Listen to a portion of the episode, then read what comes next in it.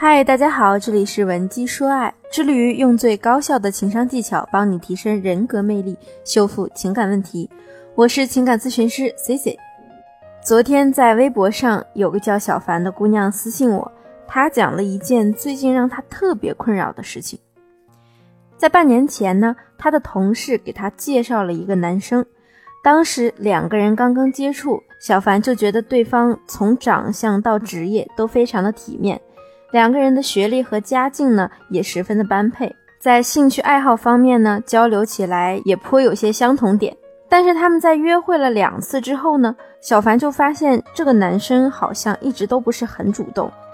这种情况下呢，小凡就有点失去兴趣了。因为虽然呢，小凡不是一个众星捧月的美女，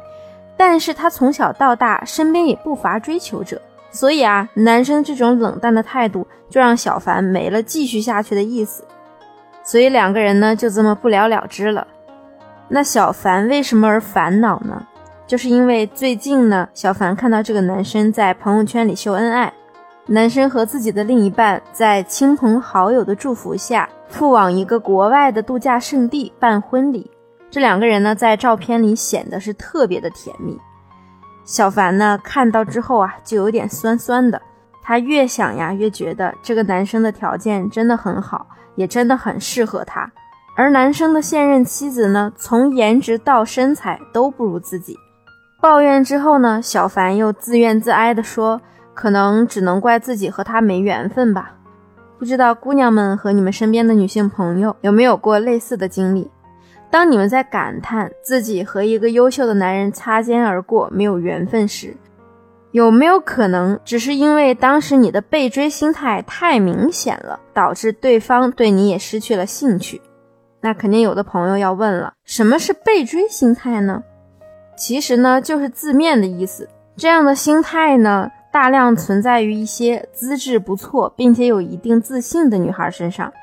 因为她们习惯了被人追求。所以在和任何男人接触的早期呢，甚至包括在见面以前呀，哪怕这个男人真的很优秀，他们也会过早的习惯用追求他的标准来衡量对方。具体怎么理解这些行为呢？我可以给大家举个例子：一个女孩子习惯了被人追求以后，她就会很早的用追求者的标准来要求和检测正在和她接触的男孩子，或者说一旦这个东西不达到预期。或者说和以往的追求者相比啊，对方身上没什么出彩的地方，那这个女孩子可能就会觉得很无趣，觉得现在追求她的这个男人没有诚意，对自己不够上心，所以这时啊，女孩子很可能不可控的去表现出一种失望或者是冷漠的态度，那么这段关系呢，自然就会走向冰点。而姑娘们的这种判断啊，往往会落实到某些莫名其妙的细节上。比如说呢，亲戚朋友给你介绍了一个男孩子，你们两个人还没见面呢，可能就会觉得，为什么这个男人他微信上都不主动找我聊天呢？为什么他就算主动找我聊天，他聊天的内容也不是那么热情呢？为什么他不关心我呢？为什么他都不主动约我出来呢？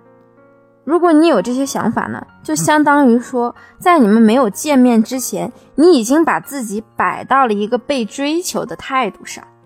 但是我们换位思考一下，只要对方呢不是一个非常饥渴、非常 low 的男孩子，但凡他在生活中有其他的选择，